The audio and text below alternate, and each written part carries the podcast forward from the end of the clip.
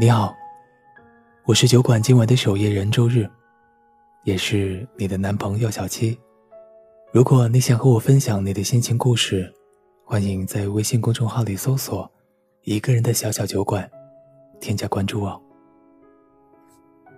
今天，小七和你分享的是爷爷的故事。爷爷今年九十二岁了。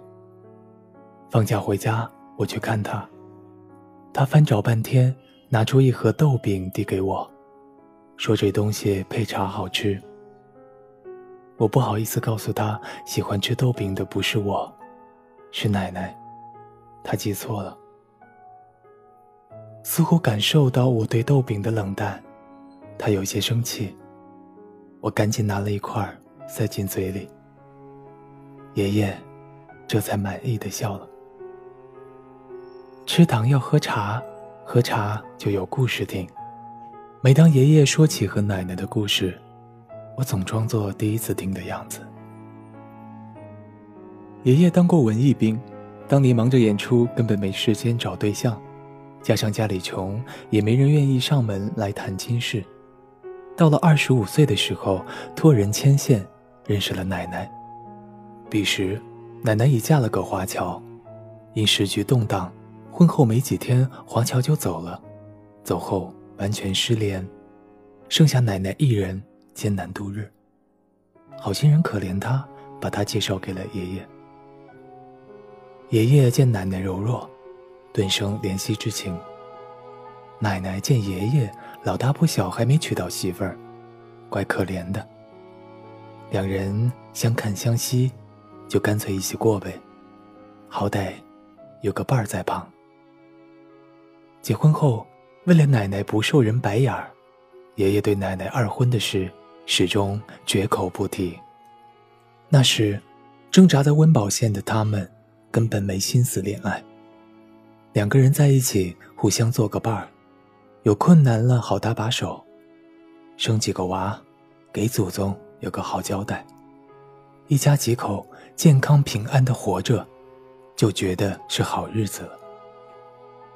但好日子不是天降的，贫困像盘旋在他们头顶的秃鹰，随时会将他们啃食。为了驱逐贫困，爷爷拼命的赚钱，徒步翻过几座山，就为了去砍柴卖钱。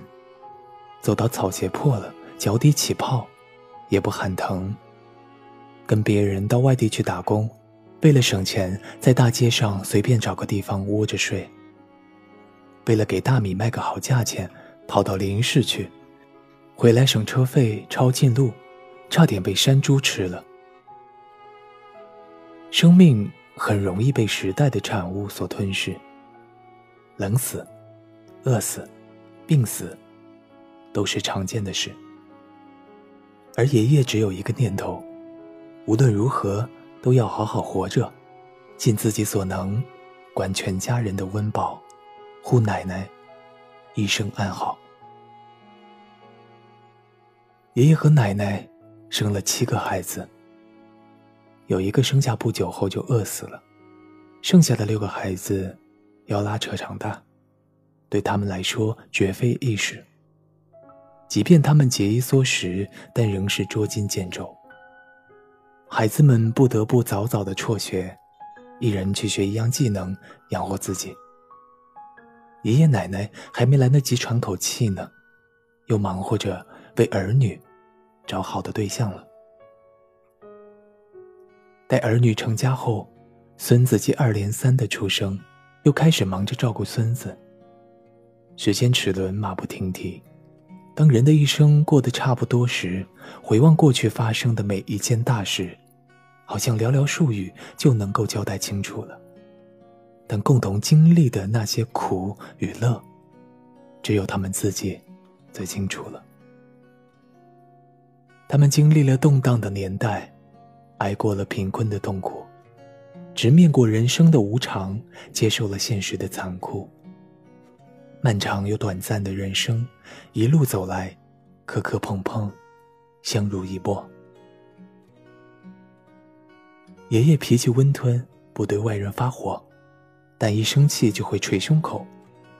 每次奶奶看到都会上前阻止，但他力气小，拗不过爷爷时，他就哭。爷爷一看奶奶哭，就缴械投降了。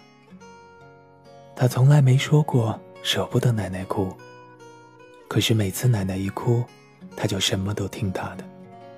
奶奶性格平和，是宁愿自己吃苦也不愿身边人难受的人。爷爷有时看不下去，就会埋怨奶奶，就喜欢做老好人。见到他吃亏了，爷爷就会气冲冲地找对方算账，颇有“全世界只有我可以欺负你，别人不可以”的气势，真是又萌又好笑。可能男人对女人表示在乎的方式，是不分年龄大小的。全世界的男人都一样，恨不得把。我的女人由我来保护，这种霸气的宣言直接贴到额头上。好几十年的时间，他们住在老旧的低矮平房里，住出了感情，他们舍不得搬。直到二零一零年，奶奶意外离世，我们怕爷爷触景伤情，才坚持让他搬到大房子里。奶奶去世后，地球还是照样转，大家生活如常。但我知道，有一个人的生活再也无法如常了。那个人就是爷爷。他时常拿着奶奶的照片看，不说话，看着看着眼睛就模糊了。我们都避免在爷爷面前提起奶奶。可他自己却不断的提起，似乎在提醒自己，不要忘记。有天，爷爷说他梦到自己还年轻，回家就看到奶奶朝他笑，招呼他吃饭了。那饭菜真香啊，可惜没吃到就醒了。我听完，转过身去抹眼泪。我知道，爷爷。想奶奶了。爷爷说：“我们用尽了全力，过着平凡的一生。这一生，多得他相陪。如果下辈子有机会，我还是想娶她。赶在其他男人出现之前娶她。”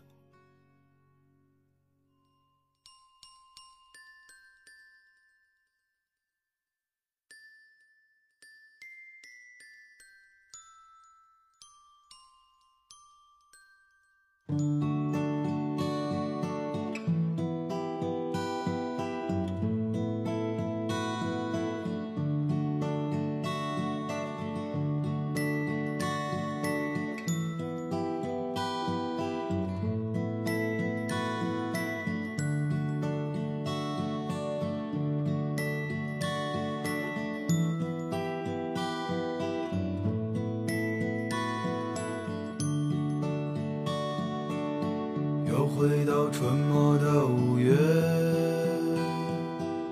凌晨的集市人不多，小孩在门前唱着歌，阳光它照暖了溪河，柳絮乘着大风追，树荫下的人想睡。沉默的人从此刻开始快乐起来，脱掉寒冬的傀儡。我忧郁的白衬衫，青春口袋里面的第一支香烟，情窦初开的我，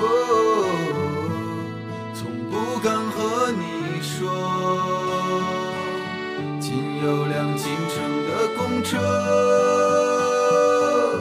还没有咖啡馆和奢侈品商店。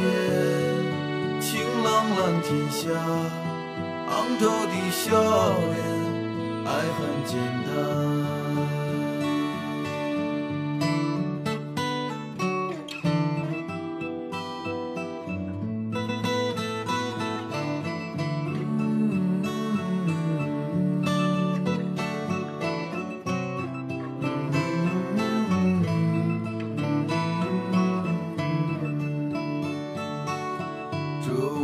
敲响了日落，敲响了日落。柏油路越过山坡，柏油路越过山坡，一直通向北方的，是我们想象，长大后也未曾经过。爬满青藤的房子，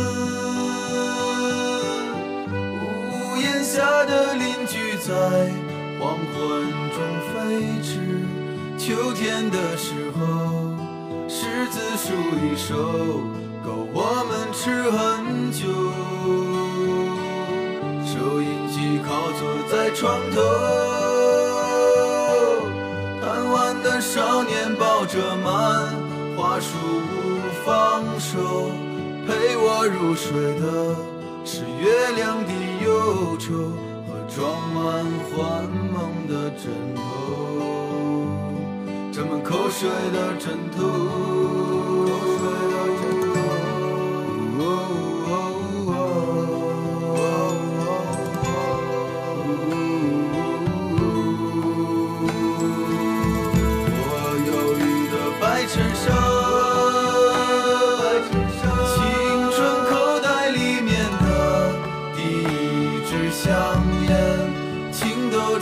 爱的，哦，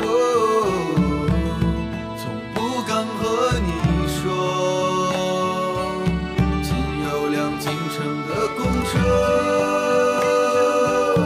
还没有咖啡馆和奢侈品商店，晴朗蓝天下，昂头的笑脸，爱很简单。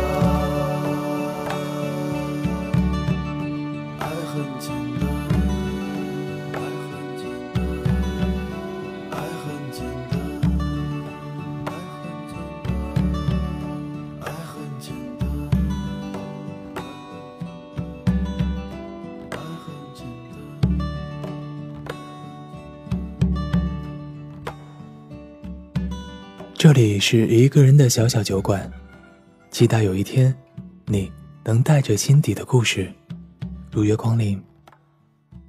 我是你的小七，祝你晚安，下周见。